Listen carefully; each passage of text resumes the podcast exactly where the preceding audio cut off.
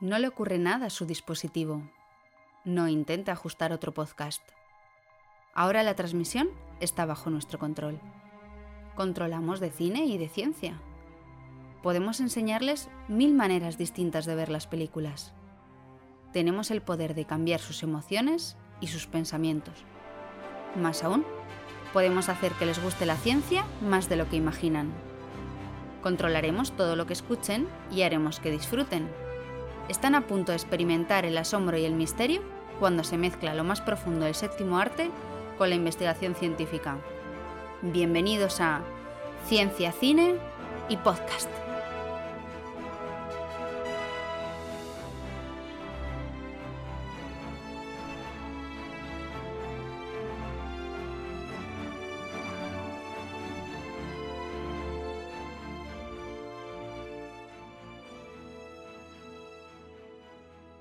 Bienvenidos al octavo episodio sobre Wally y un mundo sostenible. Y además será el último episodio antes de las vacaciones de agosto.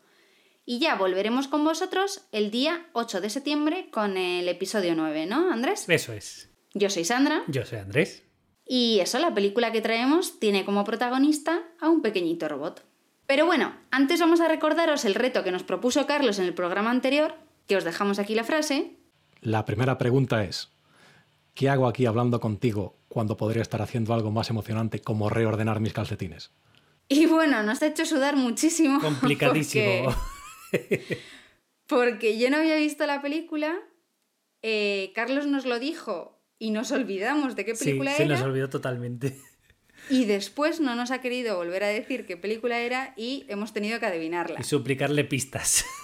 Suplicarle pistas hasta que Andrés la consiguió sacar. Sí. Y la respuesta era El último gran héroe, que es una película de John McTiernan, que además fue el director de Los últimos días del Edén, una de mis pelis preferidas. Sí, que siempre que puede Andrés dice eh, cualquier cosa Eso de los es, yo últimos siempre días meto, del Edén. meto la cuña. ¿Por qué estoy perdiendo el tiempo con un mono de feria como tú, cuando podría hacer algo más peligroso? Como emparejar mis calcetines. Bueno, os queremos recordar que podéis seguir mandándonos comentarios, aunque no, haya- no acertéis la película. Y sugeridnos preguntas y temáticas a través de nuestro Twitter, arroba ciencia-cine, en la web cienciacine.com y también en Podcastidae, que es nuestra red de- podcast.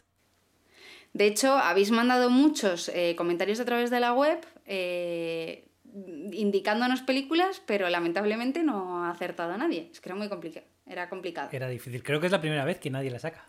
Sí, sí.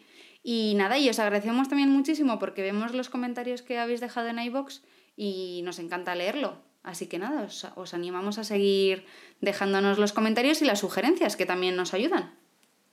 ¿Arrancamos?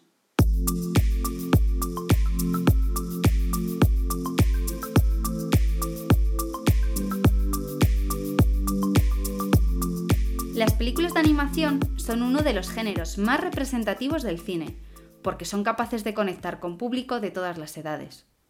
Pero además, los personajes de los dibujos suelen encargarse de recordarnos mensajes que, aunque no lo parezcan, suelen ser bastante profundos. Por ejemplo, Nemo, que nos enseñó a que si la vida te derrota, hay que seguir nadando. Y Frozen, por ejemplo, nos enseñó que hay personas por las que vale la pena derretirse. Y Pocahontas, que hay que saber escuchar la naturaleza.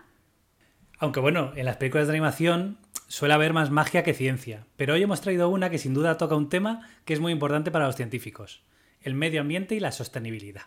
Y es que vivimos en este planeta como si tuviéramos otro al que ir. Sí, como si los recursos fueran ilimitados, como si nuestra basura pudiera esconderse debajo de la, de la alfombra. Wally nos advierte de que esto no es así. Incluso nosotros, los propios científicos, deberíamos de revisionar cómo gestionamos los residuos en nuestros laboratorios, que eso nos daría solo para un único episodio. Pues sí, pues sí. Bueno, pero antes de hablar de la película, veamos su ficha técnica.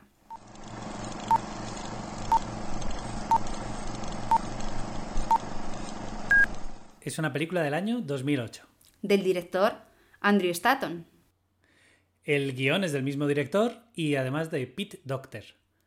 Los premios, pues Oscar y Globo a la mejor película de animación y recibió también el premio Hugo y el premio Saturn. Además, la revista Time la incluyó en las mejores películas de la década. Y para hablar de este tema tenemos a Enoc Martínez, que es ambientólogo y técnico de consultoría ambiental, codirector de Podcastidae y además trabaja en medioambiente.com. Además lleva el podcast El Charco, que os recomendamos encarecidamente y donde habla de muchos de estos temas. Sí, y bueno, y además tenemos que decir que ha sido un amigo, aparte de, nuestro gestor de este podcast, pero es que además eh, nos ha ayudado un montón a, cualquier cosa técnica que necesitamos, siempre está ahí. Así que le tenemos que dar las gracias. Sí. ¿Qué futuro le espera a nuestro planeta? ¿Sabemos reciclar correctamente? ¿Conseguiremos evitar la sexta extinción? ¿O en qué consiste una vida realmente sostenible? Vamos a preguntárselo a Enoch después de esta curiosidad.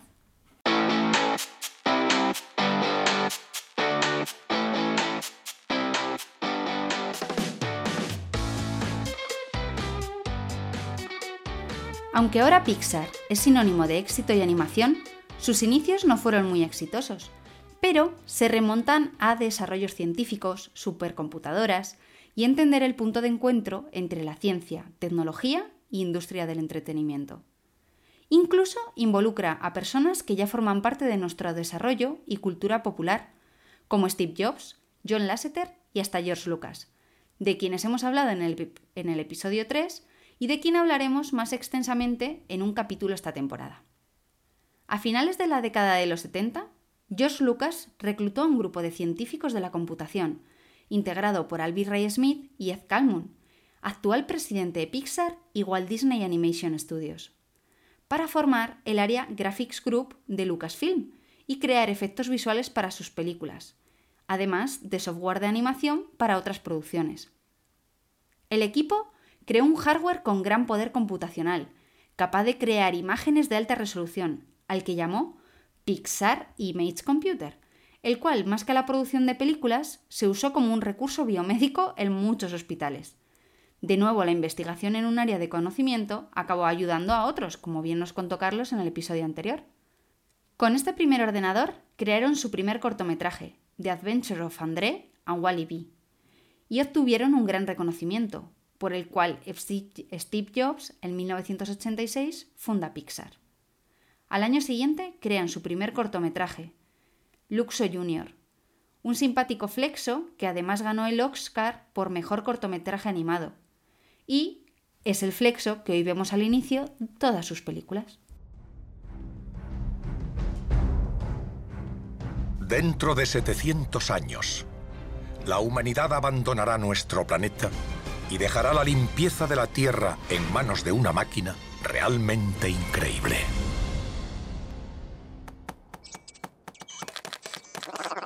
Les presento a Wally. Pero después de tantos años ha surgido un problemilla. Ha desarrollado una personalidad. Es muy curioso. Y se siente un poquito solo. Ahora todo eso está a punto de cambiar.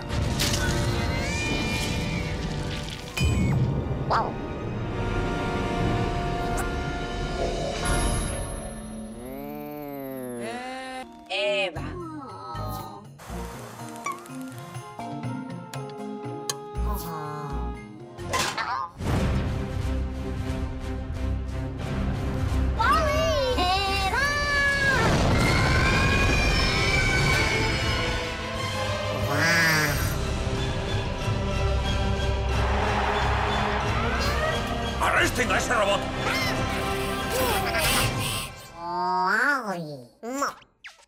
Bueno, bienvenido, Enoch. ¿Qué tal? Muchas bienvenido. Estamos muy contentos de que hayas querido participar. Hoy yo encantadísimo, vamos. Y un podcast yo me meto como vamos, de cabeza. Nuestro maestro.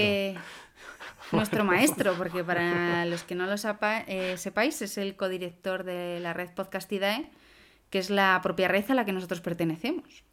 Y bueno, la, idea de esto también pues fue un poco incentivado pues por él y por Juan María, que metieron la semillita de que a ver si hacía el podcast de ciencia y cine y, Andrés animó y aquí estamos, ¿no?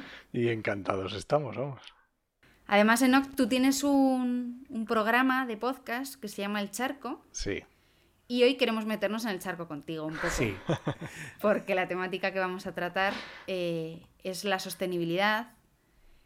Y nos hemos traído un personaje de animación, pues ejemplar para eso, que es Wally. Teníamos una de nuestras espinitas clavadas, era tratar un- una película de animación. Y Wally refleja bastante bien eh, el, el tema de la sostenibilidad. Así que bueno, eh, gracias por ofrecerte. Yo encantado. Y nada, si puedo chapotear en el charco, no os preocupéis que yo me tiro, vamos, de cabeza. Te lanzaremos el anzuelo ahí. Bien, bien.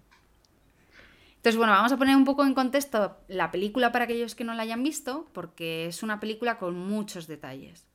Entonces, se supone que se basa en el año 2800, en el planeta La Tierra, ya eh, devastado y sin vida. Entonces, eh, tras varios años solitarios ahí haciendo lo que sea, hay un pequeño robot, que es el protagonista, que es Wally, que es un robot que está diseñado para limpiar el planeta de basura y hacer sus pequeños bloques de, de la basura que hemos dejado ahí. Que en por la cierto me acuerdo que yo en un aeropuerto vi algo parecido. Era una basura que tú le echabas las cosas y luego ahí comprimía la basura hacia pu Ah, en Estados sí, Unidos, sí. por supuesto. pero, pero que me quedé como, ¿qué, qué le está pasando a la basura? o sea que ya existen cosas parecidas a Wally.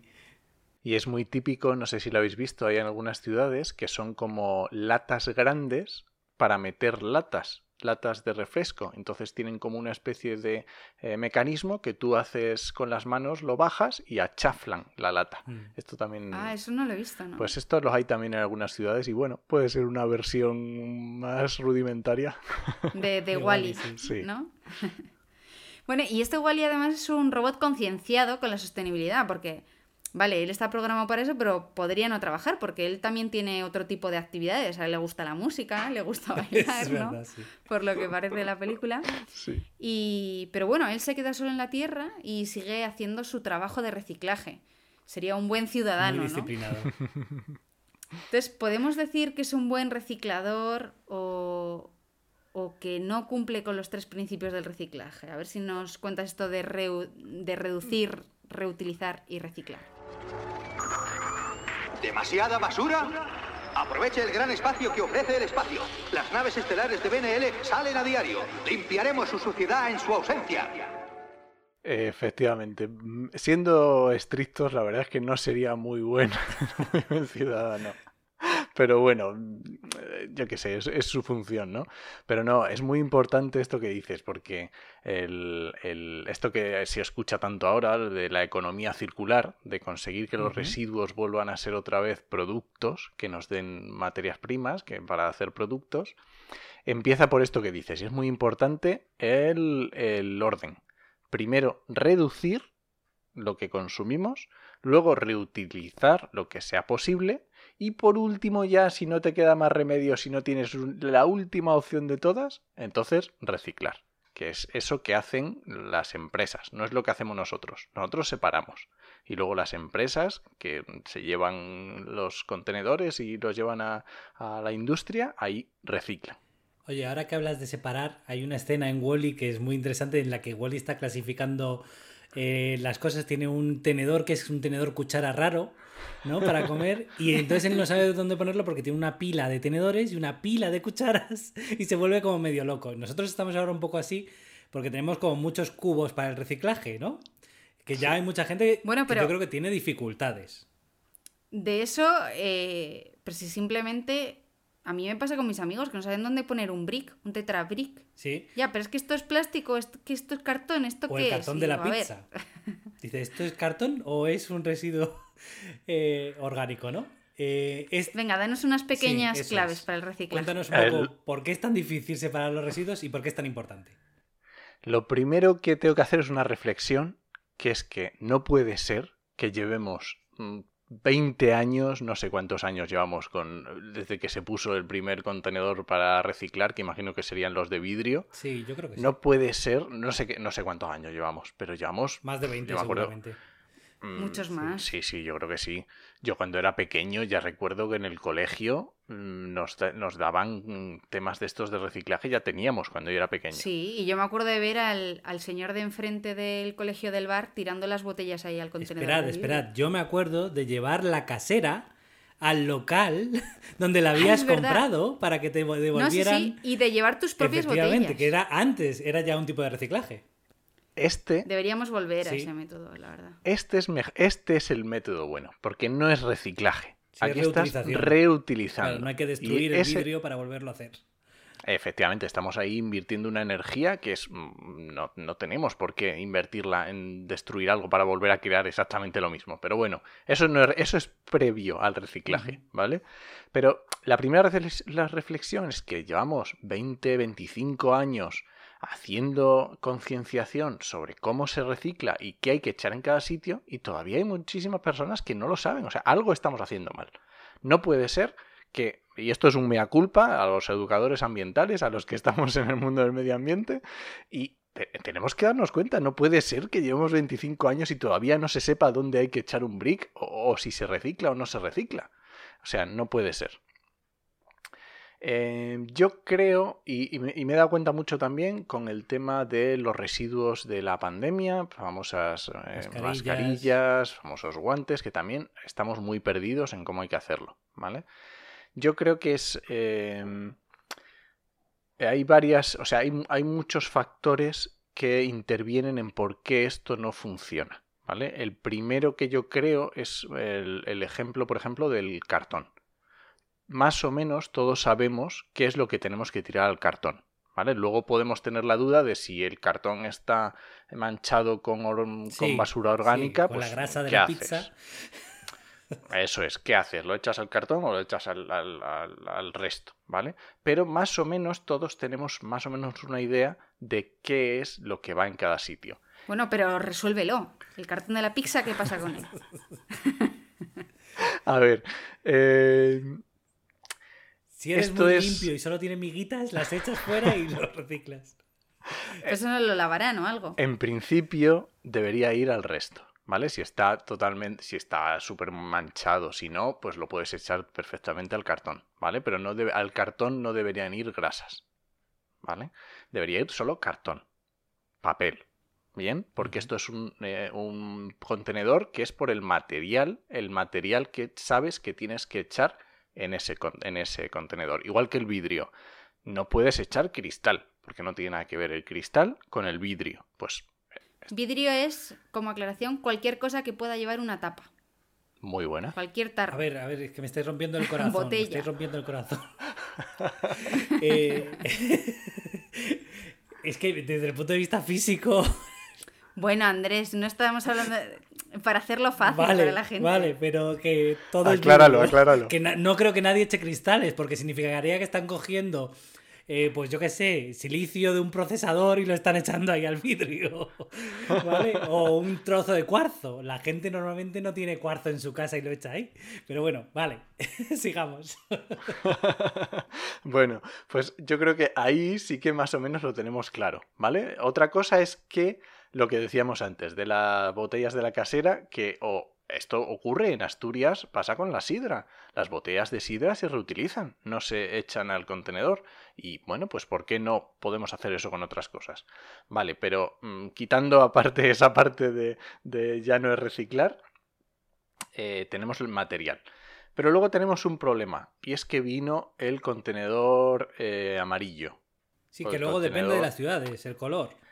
Y luego depende de las ciudades el color, también es complicado. Pero luego viene el contenedor mal llamado de plástico. Y ahí ya empieza el follón. Pero es distinto del del amarillo. Eh, bueno, no, es, Eso no existe aquí, ¿eh? No, son, es que no se llama. de- Bueno, son envases, ¿no? O- em- Tengo 12 eso cubos es, en mi casa. Son envases. Pero, pero normalmente se le llamó el contenedor de los- del sí, plástico. sí. Y, Ah, vale, vale. y es un problema porque no es el contenedor del plástico. Es el contenedor de los envases. Y además, no todos los envases. Son los envases que están adheridos a ese sistema de gestión integrado de esos residuos, que son los que tienen el famoso, el, el- el simbolito este de reciclaje. Eso es, El efectivamente, el circulito, ¿vale? Entonces ahí ya empieza, mm, uf, ya empezamos que si, a ver, mm, que si tengo algo de plástico pero no es un envase, ¿lo puedo echar o no lo Te puedo echar? Entonces, Yo, yo tenía discusión sobre el papelito de la Magdalena. ¿Dónde va ese papelito? ¿Eso es un envase de la Magdalena? o sea que no, eh, pero esas dudas le surgen a la gente. Pero es que esto pasa con 50.000 cosas. Por ejemplo, eh, los plásticos que vienen cuando te compras una camisa. ¿Sabes? Las Sí, camisas que tienes que cuando quitar- Sí, sí, sí. El envoltorio. El sí. envol- ¿Eso? ¿Eso qué es? ¿Dónde va? ¿Eso es, envol- eso es, eso es eh, ¿Envase? envase o no? Entonces hay muchísimo, es Sí. muy complicado. Vale, vamos a ir resolviendo. ¿Eso es envase o no es envase? Eso es envase. Vale. Una, una de las cosas que yo creo, mm, estoy, mm, voy a meter aquí una cuña, ¿vale? Pero a lo mejor uno de los problemas es que no tenemos un buen, enva- un buen etiquetado. Yo re- en en otros países, cuando tú coges el papelillo de una chocolatina, te dice, esto va a envases. O esto tiene un 80% de papel. A ver, yo voy a enmendar la mayor. Yo creo que el sistema es nefasto, entero, de principio a fin. El sistema de envases. O sea, Ya estamos en no, un charco. no vale. Tenemos que borrón y cuenta nueva. Hay que tirarlo a la basura completamente. No vale Bueno, para no, nada. pero entonces es un mito eso de que, de que da igual realmente reciclar y a dónde lo eches. No, no, no, no. Es lo mejor que tenemos. Entonces, si es lo mejor que tenemos, puede estar mal, pero es, Es lo que mejor que es un tenemos. recurso muy utilizado, ¿eh? Para los que no quieren reciclar. Pues, oye, cada uno sabrá con su conciencia y con el- cuando vaya al planeta, cuando esto mm, pegue. ya bueno, no pero que quede claro para nuestros oyentes que es un bulo, que sí que se recicle. Sí, sí que se recicla. Eh, y además es lo mejor que tenemos. Y ya está, es lo mejor que sabemos hacerlo, pues vamos a hacerlo lo mejor que tenemos. Y ya está, y vamos a trabajar por conseguir cosas mejores, ¿vale? Pero ya está, eh, eh, mientras tanto es lo que tenemos, pero hay que tener en cuenta que es el, el sistema que hay actual es eh, muy malo, muy malo. Que hay que luchar por conseguir, por, por mejorarlo, y ya está. Y si podemos ir a la, a la botella de casera, pues sería genial. Sí, quizá el Y eso- problema es ese, que nos hemos centrado mucho en reciclar, ¿no? Porque ha habido mucha campaña de eso, pero no hay campañas de reducir o de reutilizar. Eh, Quilicua, eh, efectivamente. Ahí tenemos porque un nos problema. interesa mucho más el Seguir consumiendo, por la claro. economía. Eh, tenemos un problema con eso. Tenemos un problema con eso porque eh, no existen incentivos para dejar de producir esos envases. Y las empresas deberían tener incentivos muy fuertes para dejar de producir esos envases. Y visto que las empresas no, no mm, se ponen a ello, ni la verdad que la administración parece que tampoco está mucho por la, por la labor en cuanto a la legislación, pues tenemos que ser los consumidores los que tomemos la decisión y los que optemos por productos que lleven menos envases o que lleven menos residuos. Bueno, pues oye, yo creo que es un- una opción. Sí. No, eso, eso está claro. Vamos, que hay que mentalizarse y que es una cuestión cultural también. Bueno, y además, eh, si no queremos llegar a este mundo de Wally, en el que todo es basura, eh, donde su principal misión pues es eh, Compa- compactar, compactar. y además una de las imágenes más impactantes, bueno, no se ven océanos y así, pero donde transcurre la, la acción en la Tierra, se ve que no hay nada de vegetación ni vida, excepto una cucaracha, que es la amiga de Wally. Entonces, ¿cómo podría ser, o tú crees que esto es realmente, podría ser verdad? ¿Cómo- ¿Que se podría explicar esta falta de vegetación y fauna total en la Tierra? Porque ahora mismo, por ejemplo, con el confinamiento hemos visto que, que la naturaleza se abre paso. Eso, por favor. Hola, pilotos automáticos. Eh, tengo malas noticias. Am, la operación limpieza, bueno, ha fracasado. Los niveles de toxicidad en la Tierra son tan elevados que la vida es inviable. ¿Inviable? Por desgracia, tendremos que eh, cancelar la operación recolonizar, así que eh, eh, seguid vuestro rumbo. Para no tener que solucionar este problema, será más sencillo que todo el mundo se quede en el espacio. Sencillo, señor presidente. Creo que... ¿eh? Tenemos que irnos. Eh, Sí, procedo a derogar la instrucción A113 y pasad a piloto automático. Tomad el control de todo y no volváis a la Tierra. Repito, no volváis a la Tierra. Ah, sale por bien. ¿Tú qué opinas? A ver, yo creo que es una forma de. es una forma muy gráfica de explicarnos una situación. Un, un, posi- un futuro posible. No sé si realmente seremos tan brutos de conseguirlo, pero bueno, no quiero ponernos a prueba tampoco.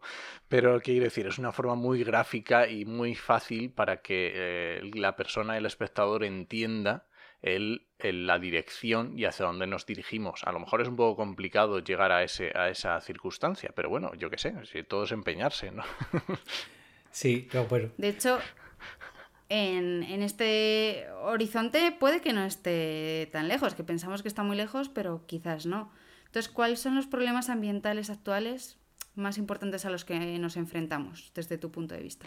A ver, esto es un tema también muy bastante bastante peliagudo para mucha- en muchos aspectos, ¿no? Porque hay muchos eh, aspectos que estamos muy acostumbrados a verlos en la televisión, en los medios, como puede ser, por ejemplo, el cambio climático, que por citar un ejemplo con la famosa la COP que tuvimos eh, el año pasado y, toda la, la- la información que nos llega, o, yo que sé, o hace unos años acordaros del famoso agujero de la capa de ozono, digamos que una cosa son los, los eh, problemas reales de la, de la Tierra en cuanto a la biodiversidad que, que mantiene y en cuanto al, al medio ambiente, y otra cosa es la percepción que nosotros tenemos de ellos.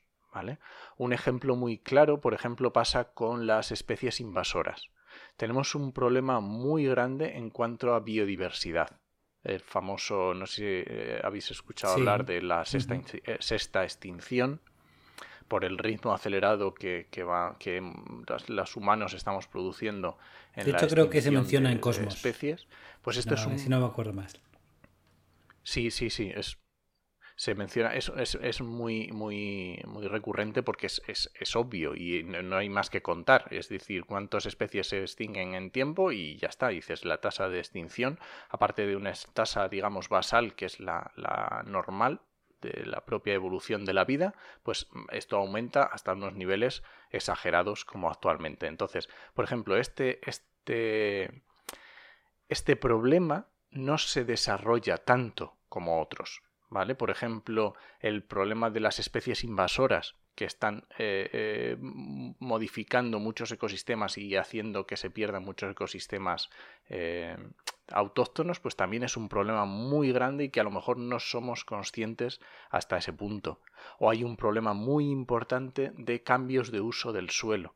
¿Qué, queremos decir cambios de uso del suelo? A lo mejor aquí no nos damos cuenta porque en, en España estamos más acostumbrados, a lo mejor en la Unión Europea, a tener una unos, eh, protección, digamos, de los espacios, una ordenación del territorio, donde decimos qué parte es un pueblo, qué parte es campo, qué parte es cultivos y qué parte podemos eh, coger de cada uno de esos sitios, ¿no?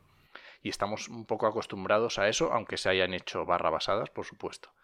Pero, por ejemplo, seguro cuando hablamos de la Amazonía y de esos bosques que se pierden, pues esos son cambios de usos del suelo. Pues tenías un mm, ecosistema más desarrollado o menos, con más valor o menos, pero que ha pasado a ser cultivo y que ha perdido una biodiversidad brutal. Pues esto ocurre también con el medio marino y con, con muchísimos ecosistemas y este también es un Ahora que problema hablas muy de, grande. de eso, eh, bueno, en Wally hay muchas, muchas sutilezas, ¿no? Que, que es una película que se puede ver muchas veces. Y hay una escena en la que Wally se encuentra un anillo y tira el anillo y se queda con la caja, ¿no? Un anillo es- de- es que parece un De diamante. diamante, sí, parece un diamante, ¿no? Y entonces, eh, para él la caja tiene más valor, ¿no? Entonces yo creo que uno de los problemas es que no entendemos el valor que tiene la biodiversidad o que tiene, por ejemplo, el acceso al agua potable, que tampoco es algo tan estándar como la gente cree, ¿no? Eh, ¿Crees que un poco, un poco el problema de concienciación viene por ahí? Porque no conocemos el valor de, de eso medioambientalmente. A ver, yo siempre lo digo, para mí el primer paso en el tema ambiental es la educación.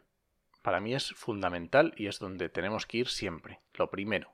Eh, tiene que, el conocimiento para mí es el, el motor del cambio que se tiene que producir y que cada una persona produce en, en- y en- realmente es, es obvio que si tú conoces el valor de algo vas a luchar para conservarlo y si no pues te va a dar absolutamente igual Efectivamente. Todo el mundo va a intentar mantener su móvil, preservarlo, pero a lo mejor el cactus te da igual que se muera. Claro, pero yo creo que es simplemente falta de conocimiento, porque eh, todas las... mm, por- eh, citar un caso muy claro, y es todos muchos eh, fármacos se, se han producido y los producimos actualmente porque vienen de una especie vegetal o una especie animal y hemos Sí. conseguido sacarlo y, y a lo mejor solo se producen en esa especie vegetal. Hasta que Ay, los últimos días del Edén. Eh. Película muy recomendable sobre ese tema. Que a Andrés le encanta. sí. Entonces, si a lo mejor ya hemos conseguido sintetizar ese, ese compuesto para hacerlo, digamos, industrialmente, pero hay que tener en cuenta que eso salió de algo y, y sale de ahí y hay productos que seguimos necesitando al, al animal o a la especie que lo produce y no hay otra opción. Claro, no, porque no siempre se puede sintetizar. Efectivamente. Eso hay que dejarlo claro. Sí, sí, sí, sí. O sea que mm, realmente la biodiversidad hay que tener en cuenta sobre todo en la biodiversidad que no conocemos, porque no conocemos prácticamente nada de las especies que existen en el planeta. Entonces, Mm. estás perdiendo una riqueza que desconoces completamente. Define tierra.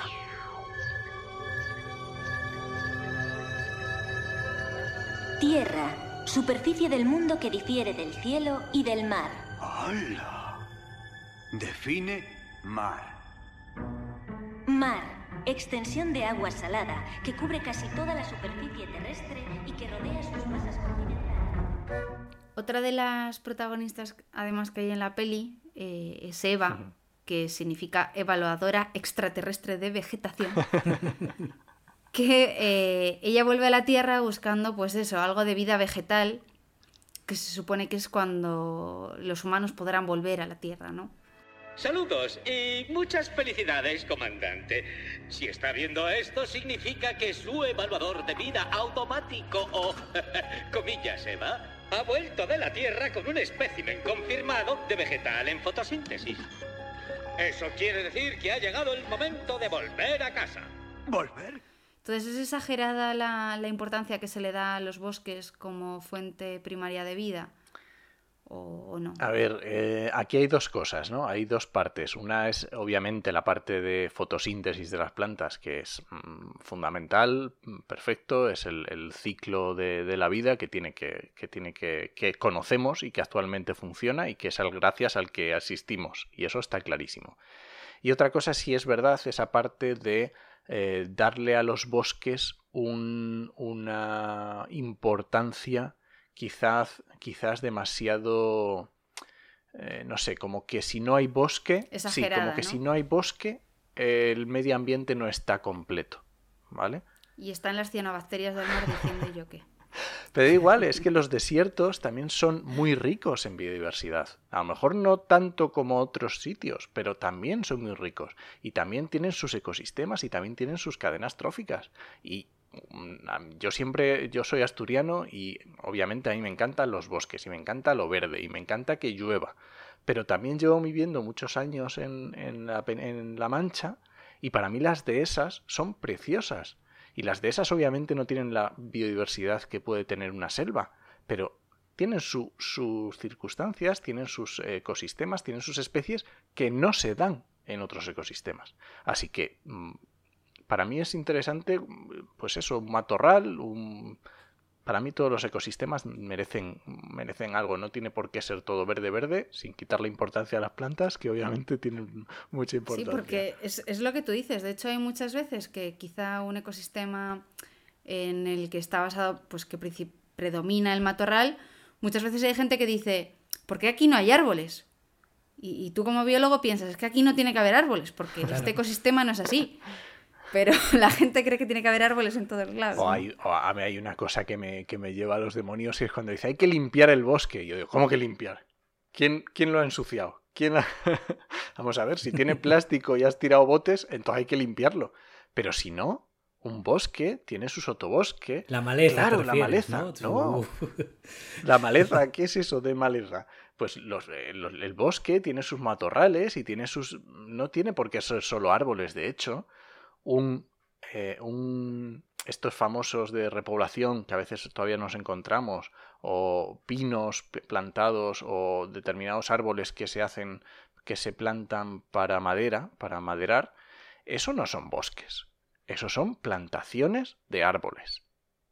Son Los eucaliptos que se introdujeron aquí en España. Eh, pues oye, pues si eso para mí no es un bosque, si no tiene su ecosistema, si no tiene sus especies, si no tiene su monte, su matorral, si no tiene su diversidad de, de, animales y de, y de plantas. No, desde luego que yo aquí no veo koalas en los bosques de eucaliptos que hay por el norte. Estaría guay, ¿eh? Sí. Vamos a entrar ahora en otro tema que ya no es tanto medio ambiente, pero que también, que es el tema de la energía. Y en Wally, Wally es una persona, bueno, está bastante concienciado. bueno, es verdad. Es, eh, para mí sí, para mí sí, porque tiene sentimientos. Habría que volver al episodio de Ex, de Ex Machina. Sí, de Ex Machina. Eh, pero bueno, es un robot que utiliza energía solar como no podía ser de otra manera eh, para recargar sus baterías, ¿no? Entonces, sabemos que las renovables, las energías renovables son fundamentales para reducir las emisiones de CO2 ¿Qué crees que nos hace falta para dar ese paso? ¿Es un problema tecnológico o es un problema político? A ver, yo creo que hay muchas partes del problema, como suele pasar con los problemas complejos que no tienen una única solución, ¿vale? Sí que tienen varios, varias partes que obviamente tiene una parte política, sí, obviamente.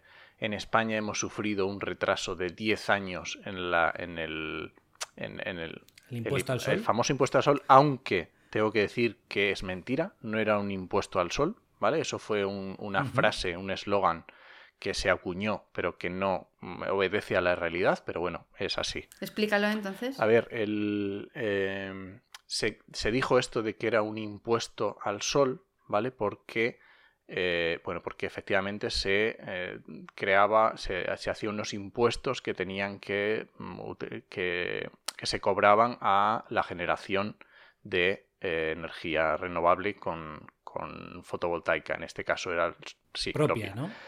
Pero lo que ocurría es que eh, el, umbral, había un umbral mínimo en el que no se, no se cobraba este impuesto. ¿Vale?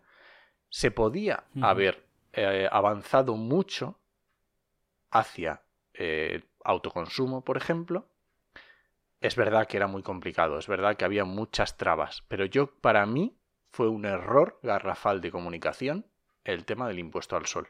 Yo creo que obviamente la regulación que hicieron los gobiernos en esa época fue nefasta, empezando por el empezando por, por Zapatero y los siguientes fue nefasta, fue un paso atrás brutal que nos ha llevado a más de 10 años de descompensación con otros países europeos, pero yo creo que se agrandó tanto el problema que se sobre, sobredimensionó el problema. Se podía haber hecho algunos avances y se, nos quedamos en ese impuesto al sol y cortamos ahí completamente. Yo creo que eso fue un error de comunicación muy grande.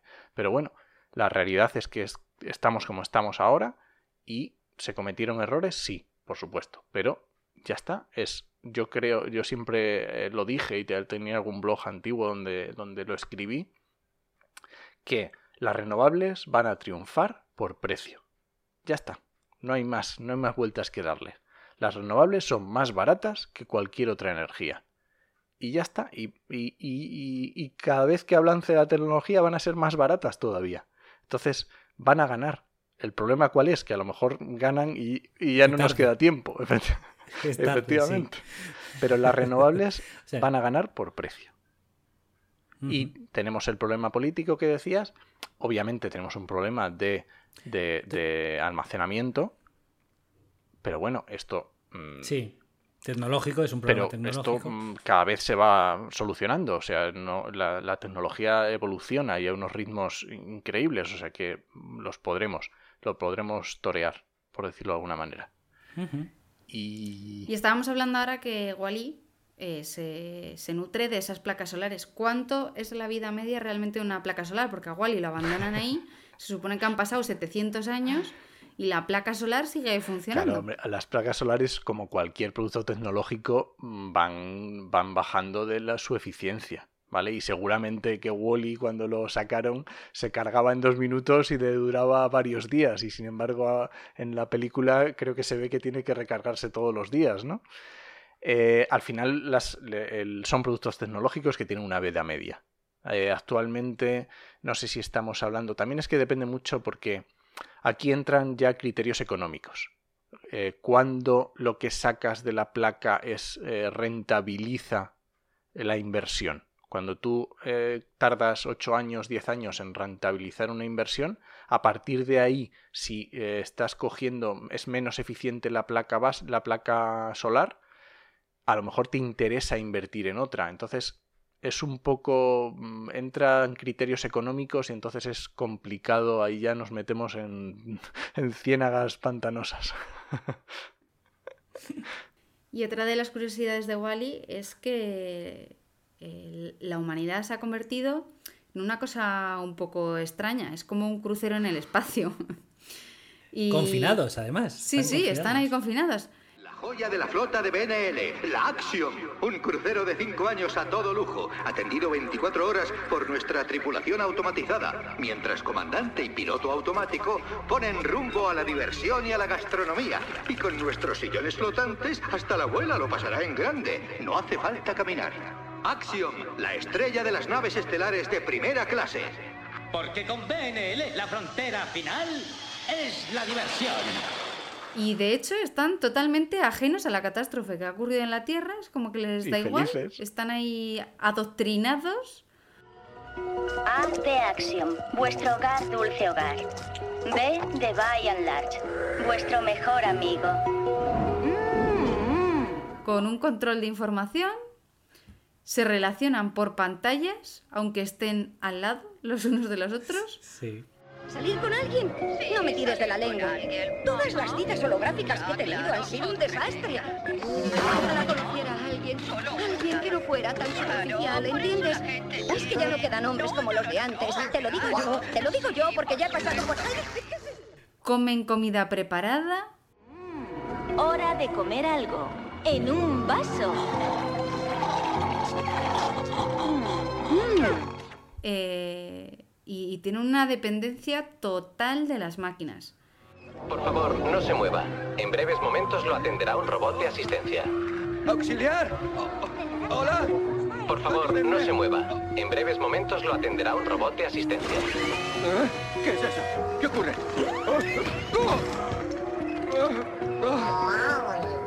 Entonces, ¿tú crees que somos nosotros ahora mismo? Porque en Estados Unidos yo, ya he visto los carritos estos del supermercado para gordos que vas comprando sentado en tu carrito. En mi vida con 300 kilos sale. Ostras.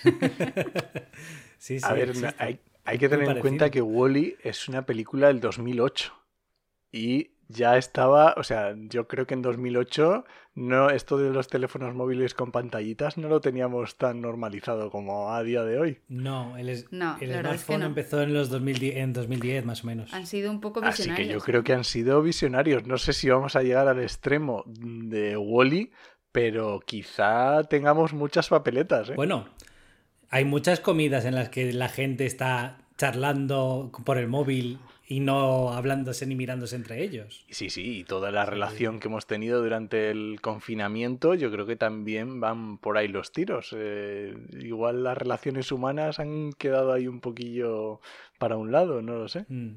Bueno, yo creo que han cambiado, simplemente. De hecho, eh, ahora durante el confinamiento escuché una charla bastante interesante que hablaba un poco de cómo ha cambiado la manera de relacionarse y de lenguaje entre la juventud de ahora y la de hace 15 años.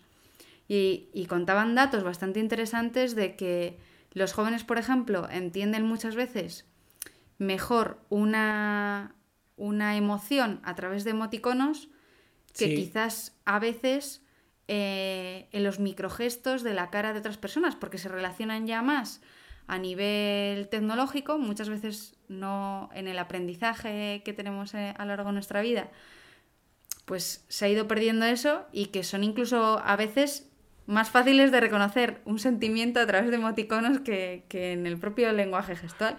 Entonces, bueno, yo no creo que se haya perdido, va cambiando, ¿no?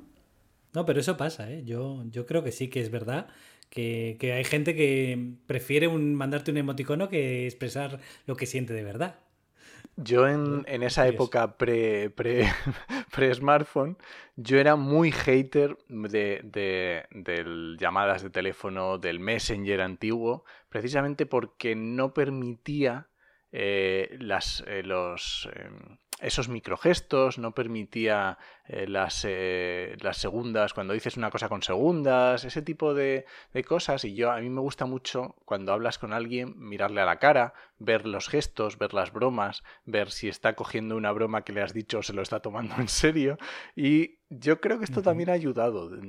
A lo mejor nos está, va a crear dependencia, pero yo creo que, oye. Nos estamos perdiendo la ironía. Sí, un poco, esa, ¿no? a mí, yo es que me gusta mucho eso, la ironía y y decir las cosas así un poco... de hecho, esto es un poco... Eh, haría falta un psicólogo para hablar de esto porque una de las razones para hablar a través del móvil y no en persona es que puedes mentir o esconder información mucho más fácilmente. Cuando eres espontáneo no puedes mentir o, o declarar tu, tus emociones tan claramente, que es otra de las razones por las cuales eh, la gente lo usa, ¿no? O prefiere no, no, no me llames, te escribo por WhatsApp. y además, a mí me gusta mucho Wally porque tiene una, eh, una, Se habla muy poquito en la película. Tiene una comunicación sí. no verbal entre los personajes que es. A mí me encanta, es una delicia. Se dicen muchísimas cosas sin, solamente con gestos. Y eh, esto es, una, es parte de, de, ese lenguaje, ¿no? Sí, de la uh -huh. magia que tiene la película, desde sí. luego. Oye, y hay otro dato que a mí me pareció curioso y es que eh, dan como una fecha, piensan que 700 años serán suficientes como para volver al planeta Tierra ¿no? y que se haya recuperado. ¿A ti te parece eso una cifra razonable en caso de que nos carguemos el planeta como para que nosotros podamos a mí volver? Me parece poquísimo. sí, ¿no? 700 años me parece muy, muy poco. Eh, pensemos en, en, dónde estábamos nosotros hace 700 años. Eh, o sea, eh, estábamos, no habíamos descubierto, no sabía, no, los europeos no habíamos descubierto América todavía.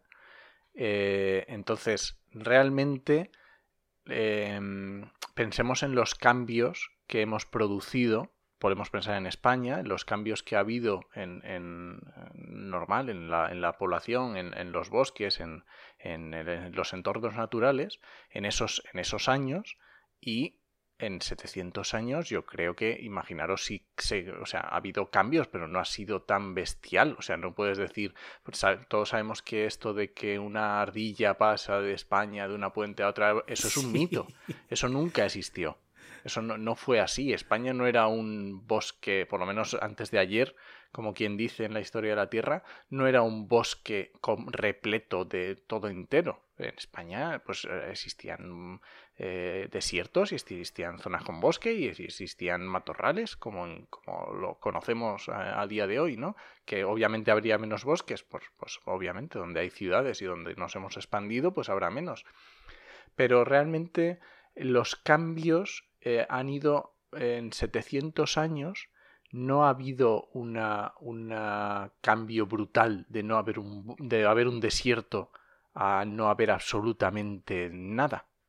Entonces, estos cambios llevan muchísimo más tiempo. Y cuando vemos en los cambios a escala terrestre, son cambios que llevan muchísimo tiempo. Nosotros solo somos un suspiro en la, en la vida de la Tierra, ¿no? Bueno, y hablando de esto, a mí me gustaría eh, hablar un poco de los basureros del planeta. Porque otra de las cosas que se ve en Wally es la basura espacial, los edificios esos gigantes que parecen rascacielos, que realmente se supone que son las, las montañitas estas que ha ido apilando Wally, no sé cómo se ha subido hasta arriba. Eh, tenemos basura en la Tierra, en los océanos, en la atmósfera, incluso en el espacio. Entonces, eh, ¿crees que vamos a tener que mandar naves de basura a la Luna? Estamos saturando un poco lo que se conoce como los sumideros del planeta. Y, y luego hay otro tema que me interesa, que es un poco qué podemos hacer respecto a esto para no incentivar eh, generar todavía eh, más basureros del planeta, porque se habla mucho, por ejemplo, de la balsa esta gigante de plásticos que ocupa más que un país en, sí, en el Pacífico. En, en, el Pacífico. O, por ejemplo, eh, eh, los residuos de basura en las Maldivas por el turismo que producimos, que hay islas en Maldivas que solamente son para depositar basura del turismo de la gente que va allí. O sea, ¿realmente tenemos que permitir esto? Que solamente por el turismo estemos dedicando islas solo para dejar basura. A ver, el problema de los residuos es un problema también muy gordo de, nuestra, de nuestro modelo de civilización, de nuestro de, diario vivir. Eh, no es sostenible. O sea, está clarísimo, no es sostenible. Está clarísimo, tenemos un planeta que tiene unos límites. ahí se acaba, es redondo. Mm, no podemos salirnos de ahí a buscar de momento. Entonces, los recursos son los que tenemos. Y no hay más. Y esto tenemos que... Eh, se nos tiene que grabar en nuestra cabeza en todos los ámbitos de nuestra vida. Tenemos unos recursos que son finitos. Ya está, no hay más. Cuando digo recursos, quiero decir materias primas que vamos a consumir, pero también quiero decir espacio. También quiero decir suelo para cultivar. También quiero decir suelo para utilizar para lo que queramos. Lo que decía de Wally que va construyendo hacia arriba para, para ahorrar espacio. El problema de los residuos es muy gordo. Y eh, hasta hace relativamente poco tiempo Mm, parecía que no había ningún problema, que todos, mm, no sé, estábamos consumiendo como si, venga, ahora, pues consumir, consumir y tirar y tirar y tirar, cuando realmente eh, nuestros abuelos lo tenían mucho más claro. Y yo creo que el problema viene de que no tenemos una visión de conjunto. Mi abuela, cuando vivía en el pueblo allí en Asturias, ellos sabían que los restos de las comidas se lo daban a las gallinas o el, abono de los animales pues lo utilizaban para la tierra y digamos que tenían una visión de conjunto de su impacto sobre el planeta, sobre el medio ambiente que los rodeaba. Ahora tenemos el problema que hemos deslocalizado la producción, deslocalizado donde se producen las cosas, donde se consumen y la, persona no sabe de dónde viene lo que has comprado. Tú compras cualquier cosa, un boli, y no tienes ni idea ni de cómo se fabrica, ni de dónde vienen los materiales, ni en dónde se han comprado, ni qué, ni qué es, ni siquiera qué es. E, eso me lleva a los árboles de pizza, que es un concepto que sale en Wally. que la gente piensa que la pizza sale de los árboles, ¿no? Esto se llama cultivo. Niños, cultivaréis todo tipo de plantas. Plantas vegetales, plantas de pizza. en ningún sitio como en casa.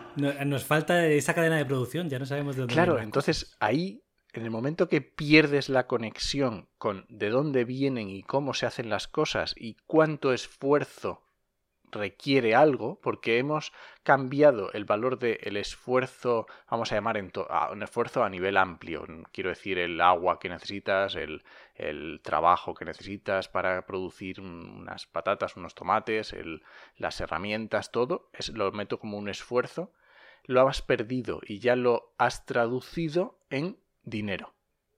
Entonces, un dinero lo, has, lo asocias a que cuesta más. Y ese costar más, ya dices, bueno, pero si esto no cuesta nada, cuesta poco, es que la producción de esto debe ser muy nimia. Y sin embargo, no tiene absolutamente nada que ver.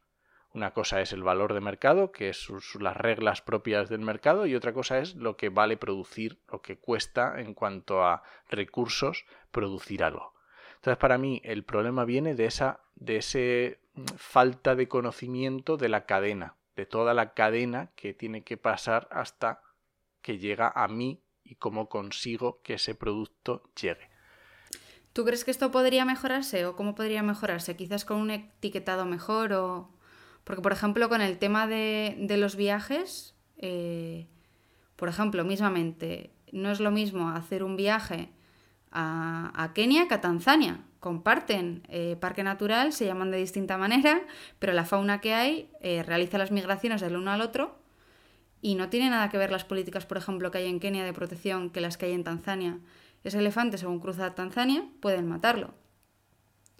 Entonces, ¿tú crees que deberíamos de recibir quizá más información con el turismo que hacemos? con los productos que consumimos. Eh, o como hablábamos antes de Maldivas, que te digan, pues mira, es que cuando tú vas allí vas a generar esta basura. ¿Qué vas a hacer a cambio para...? Yo creo que es un problema, esto. es un problema de concienciación, ¿vale? Y eh, eh, con el consumo capitalista que tenemos actualmente, la- el modelo de producción, eh, digamos que tenemos que ser los consumidores, que tenemos un poder muy grande, los que vayamos, eh, digamos, eh, pidiendo esos productos, ¿vale? Porque mm, si no las empresas no van a hacer por, por ofrecerlo, si nadie, no, ¿para qué voy a ofrecer esto si no, si nadie me lo va a comprar? Pues oye, Claro, pues, pero tú no puedes reclamar algo si lo desconoces. Claro, por eso decía al principio lo de la concienciación. Es muy importante esa labor de concienciación. Lo que pasa es que no podemos confiar en que las empresas lo vayan a hacer. No podemos comprar en que eh, no podemos decir esto de famoso de poner el lobo a cuidar de las gallinas o el zorro a cuidar de las gallinas. No podemos pedirle a eh, una determinada empresa que nos conciencie sobre lo eh, malos que son los productos que vende. No, no digo que sean malos, digo que haya más transparencia. Sí, sí, pero No creo que justamente, malos, de hecho. justa- pero hay que tener en cuenta, hay, yo, hay un, un ejemplo muy claro. Cuando en España se introdujo la ley antitabaco, ¿vale? A día de hoy yo entro en un bar y es que ni se me ocurre pensar, ni me acuerdo de lo que era cuando, cuando se fumaba en los bares. El salto que hemos dado a nivel de vida, de calidad de vida, ha sido brutal. Claro, pero tú y yo, porque quizás no somos fumadores, pues porque la gente que es fumadora y que nos esté escuchando, No. sí que agradecía, eh, por así decirlo, eso. Yo también No sé. conozco fumadores que, Yo lo están, odio, ¿eh? que están encantados de que no se fume, por ejemplo, en los restaurantes. es Pero, que es asqueroso. pero lo que quiero decir es Pero que no sabes lo, lo bueno que es, lo que estás perdiendo, hasta que dices, astras, esto es una pasada. ¿Cómo, cómo podíamos vivir en un mundo lleno de, de humo del tabaco? Pues yo creo que esto es algo parecido. ¿Cómo sabes que un producto es malo si no, si no existe otro? ¿Cómo sabes que mm, lo que decíamos antes de la casera? ¿Por qué cogemos una bote de Coca-Cola de aluminio que mm, lo vamos a... O sea, una lata de Coca-Cola, ¿cuánto dura? Um, ¿10 minutos? ¿Cuánto tardas en beberte una lata de Coca-Cola? ¿10 minutos? ¿Cómo es posible que Mm. estemos gastando aluminio, eh, producción de, ese, de esa lata, el, el color, todos los productos que estamos para un producto que vas a utilizar durante media hora? ¿Cómo es posible? Y, y decimos aluminio que todavía el aluminio se recupera y se vuelve a hacer más latas. Sí. Pero bueno, mm, mm, no me voy a meter en una botella de agua de plástico. Que es que, o sea, por favor, es, es- es absolutamente ridículo. Entonces, Mm. la- tenemos que hacer, tenemos una labor, la- la- la- eh, tenemos una labor muy, muy, muy importante de concienciación de ese ambiente. Y no tenemos que fiarnos de, de Coca-Cola ni de las empresas. Y entonces, ¿qué, qué estás sugiriendo? ¿Que debería de haber más control a nivel de concienciación y de control de las empresas por parte del Estado, por ejemplo? Ya me voy a meter un poco en el charco, para no irnos sin meternos en el charco. A ver, eh, a nivel político debería ser mm, muchísimo más valientes. Para mí, en los políticos actuales, siendo que a nivel de medio ambiente quizás mm, era del, no eran lo, mm, vamos a decir que eran medianamente buenos, por lo menos las propuestas que, que salían, creo que son que necesitan más valentía. O sea, hay que hacer cambios y los necesitamos. Y tienen que ser cambios radicales. No podemos andarnos con medias tintas, no podemos andarnos dejando... mm, Pongo el ejemplo de los coches de combustión. ¿Cómo puede ser que a día de hoy, 2020, con la concienciación que tenemos del cambio climático, con los objetivos que tenemos previstos para el 2030 y 2050 de reducción de, de gases de... perdón, de coches de combustibles fósiles, ¿cómo es posible que salga una ayuda del Estado que subvenciona coches de combustión? ¿Estamos locos? De verdad. ¿En qué cabeza cabe? Bueno, aquí es que habría mucho que decir, porque eso de que se, su- se subvencionen los eléctricos cuando tenemos bicis tampoco me parece la solución. Por supuesto. Pero bueno, podríamos debatir mucho sobre qué medida es más óptima y cuál no. Y de hecho, mi última pregunta va a ser sobre, sobre eso. Eh, si solo tuvieras que elegir una cosa, si tuviéramos que salvar el planeta y solo pudieras hacer una cosa por salvar el planeta, ¿cuál crees que es la medida más eficaz que podíamos tener, que podíamos tomar? Plantar Así un tan abierto me lo Ir en dejas. bici, ir en bici a trabajar, No tener reciclar, hijos. Es súper abierto. Eh, efectivamente. a ver, No, a ver, lo digo en serio, ¿eh? Hay mucha gente que le gustaría hacer más que, y que a lo mejor no sabe cómo eh, ser más Vale, mira, sostenible. voy a poner una, una, un... Es justo lo que ha dicho Sandra. Mm, no tener hijos. Eh, nos guste o no, nos guste o no, eh, cuanto más personas seamos, más vamos a influir vamos, vamos- negativamente en el planeta. Y más, obviamente, en países, mm, digamos, del primer mundo, entre comillas. Tenemos más impacto sobre el planeta, queramos o no, y, y ya está. Es obvio. Ahora, entiendo que es una postura que no se le puede exigir a alguien. Porque es, bueno, tiene un. Todos. No se nos ocurren mil razones por las que no, yo no le voy a pedir a nadie que tenga o no tenga hijos. Bueno, el cine trata mucho esto también en las distopías. Quiero decir, hay eh, sociedades en las que no se puede elegir. Y China es un ejemplo también. Pero voy a poner un, un ejemplo. Voy a, voy a hacer- o sea, un, un- voy a dar un, un tip que es muy sencillo, tremendamente fácil de conseguir, barato a más no poder y que impacta muchísimo sobre el medio ambiente. Perfecto, eso es lo que yo quería. es consumir energía renovable. Y así he oído, a lo mejor dices, pero ¿qué, voy a poner aquí? Si yo vivo en un piso, ¿qué voy a poner aquí? como en la terraza pongo Claro. aquí unas placas? Sí. No, existen compañías que te verden energía renovable. Llamas por teléfono y en cinco minutos tienes tu energía renovable. No es la solución, no va a cambiar el mundo, pero va a ayudar mucho. Y no sé si lo habéis oído en algún sitio decir o... mm, Yo he oído polémicas, pero para no hablar más, lo voy a dejar aquí. Porque el problema es que cuando tienes una red eléctrica, tú no puedes elegir de dónde sale Sí, ese- pero es- no, el grifo, el grifo del que sale claro, no lo pero eso es muy sencillo, eso es muy fácil de ver. Otra cosa es que pagues solo por un tipo. Eso es muy fácil. Tú cuando vas al banco, tú miras si tus billetes eh, eh, vienen de un atracador. Porque los atracadores también meten el dinero en el mismo banco que tú metes tu sueldo. Entonces, ¿el billete que tú sacas es, es el de Bárcenas? ¿O es el de un asesino? Entonces, ¿qué pasa? ¿Que quieres que el mismo billete que eh, viene desde el Banco de España impoluto te llegue a ti? Entonces, querer que el mismo kilovatio que sale del molino te llegue a ti también es un poco complicado. Lo que yo me conformo con saber que si entran 100 energía renovable en ese banco de energía, Sí. se saquen 100.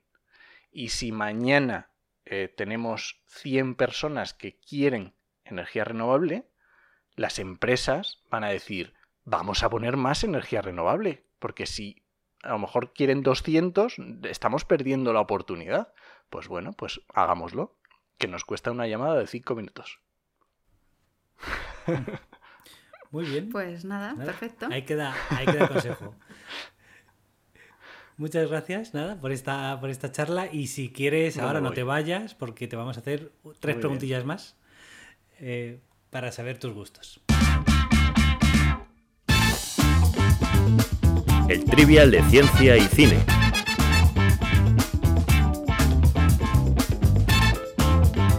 Bueno, cuéntanos, ¿cuál era tu película favorita de pequeño? Pues esto, fíjate que sabía que me lo ibais a preguntar y estaba dándole vueltas.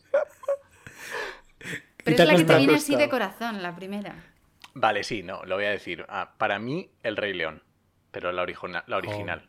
Pero y además a mí me pasa algo que me- las películas me acuerdo mucho por la banda sonora. La, me- me- la banda sonora me marca muchísimo en una película. En la Chuguena. Y es que El Rey León me lo sé de principio a fin en inglés y en español. O sea que es que. Ah, te sabes las dos bandas las sonoras. dos bandas sonoras. Así que el Rey León. ¿Y qué película o serie eh, puedes ver sin cansarte? Este es complicado porque, mm, no sé, me- me, eh, normalmente a mí no me cansa el cine. Mm, sí, o sea, puedo ver cine todo el que quiera de todo, me da absolutamente igual, me lo trago todo y, y, mm, no sabría decir qué película o qué serie, no lo sé. Eres un destroyer. Sí, sí. No, pero bueno, al- alguna Claro, que, siempre que la pongan en la tele. No puede ser el primero que no conteste. Venga, vale. eh, eh, Blade Runner. Blade Runner. No hay... di- no, o sea, si la ponen, la- me la veo. Te la Sí, ves. Eso es, sí. eso es. A mí me pasa O eso con. Casablanca.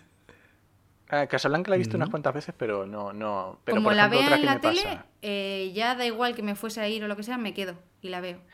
Y hay otra que siempre, siempre, la vida de Brian. Es que no puedo evitarlo. Pero porque... ¿Y los romanos? ¿Qué han hecho los romanos por nosotros? bueno, y luego recomiéndanos algo. Una serie o una peli que hayas visto hace poco, algo que te guste. Eh, venga, voy a recomendar una, una serie, aunque yo la verdad es que no soy mucho de series. No me- las series me las suelo ver cuando han terminado, porque me gusta verlas, eh, no me gusta esto de estar Sí. hasta el infinito. Eres impaciente. Sí, efectivamente. Pero voy a recomendar una serie eh, que se llama Dark. Ah, Vaya, es- justo, nos la han sugerido. nos la han sugerido por redes ayer mismo. Nos dijeron que a ver si la tratábamos en el podcast. No es para todos los públicos, No. pero eh, a mí me gusta muchísimo. Yo es que no la he porque visto. me gusta, Andrés, sí. me gusta, me- o sea, no me gusta el cine mascado. A mí me gusta que tengas que pensar y me gusta que tengas que estrujarte la cabeza cuando ves una película o una serie. Así que Dark tienes que, si no la habéis visto, cuando te la pongas, ponte con un cuaderno y un lápiz. Muy importante. Yo vi hasta. Yo vi hasta la segunda temporada. Y creo que la tercera ya está disponible. Y me da miedo. Yo voy por la mitad de la tercera. Oye, de hecho, ese comentario de la pizarra y el boli lo, lo contestó, de hecho, después, a raíz de este comentario, lo, lo contestó Dani a Sí, Bloy, que Dani. hizo el primer episodio. Y fue su Pues es comentario. que- Cógete, es que vamos a necesitar una pizarra. Es que hay Bueno, que hacerlo pues- eh, y con los personajes. O sea, no, a- no, no apuntes nada, solamente cógete y apunta personajes. Y, Personajes. y- su relación eh, materno-filial, o como lo quieras llamar, de parentesco entre Árbol personajes. genealógico. Árbol genealógico, eso es lo que tienes que apuntar. Vale, venga. Sí. Bueno, y para acabar, eh, como a todos los ponentes, y bien lo sabes porque nos revisas y suelo pedirte que, que cuadres nuestro sonido todas las veces, eh, nos tienes que decir una frase, tararear algo eh, de una película que te guste para que nuestros oyentes puedan averiguarla. Así que, ¿estás Esta listo? sí, un segundito porque esta sí la tenía preparada y necesito la ayuda de Andrés porque es un diálogo. Aquí estoy. Vale, pues nada, venga. Preparados, listos, action. Hace años que no había comido así. Yo nunca había comido así. Quizá ahora te des cuenta de lo que te has perdido. Antes el mundo era... Oh, Sol, siempre dices lo mismo. Lo viví, puedo demostrarlo. Lo sé, lo sé. Cuando tú eras joven, la gente era mejor. Cuentos. Siempre ha habido gente mala, pero el mundo era hermoso. Nos ha quedado muy bien. Muy bien, es un diálogo muy bonito, pero no tengo ni idea de la película. Ya aviso, la película es muy complicada. Es antigua, es del 70 y algo. Y una pista que voy a dar, porque si no va a ser muy difícil, el protagonista es Charlton Heston. Ah, esa es una buena. Muy bien, pues a ver si lo adivina la gente. Y nada, muchas gracias por, por este programa. Creo que ha sido un poco más también de opinión y debate, otros, pero era necesario al hablar de esta temática. Muchísimas gracias, me, ha hecho, me hace muchísima ilusión que me hayáis invitado porque me escucho todos los programas, no solo porque los revise, sino porque me los escucho porque me encanta el cine y me encanta cómo lo contáis. Pues encantados. Te veremos pronto. Gracias. Bueno, esperamos que este mes de vacaciones aprovechéis para ver mucho cine, descansar, escuchar vuestros podcasts favoritos y que si no os habéis suscrito todavía a nuestro podcast, pues le deis ya, Ya a es hora. suscribir. Ya es hora, ya es hora. Volvemos el 8 de septiembre con el episodio 9, en el que tendremos a un pedrólogo. Aunque bueno, igual nos mata después de escuchar esto. Pero va a ser interesante. Eh, ¿Quién creéis que es? Eh, podéis comentárnoslo en, por redes y además os animamos a mandarnos fotos, comentarios del verano disfrutando del cine o del podcast. Así que ya sabéis. Haced palomitas Y, que, la ciencia os acompañe.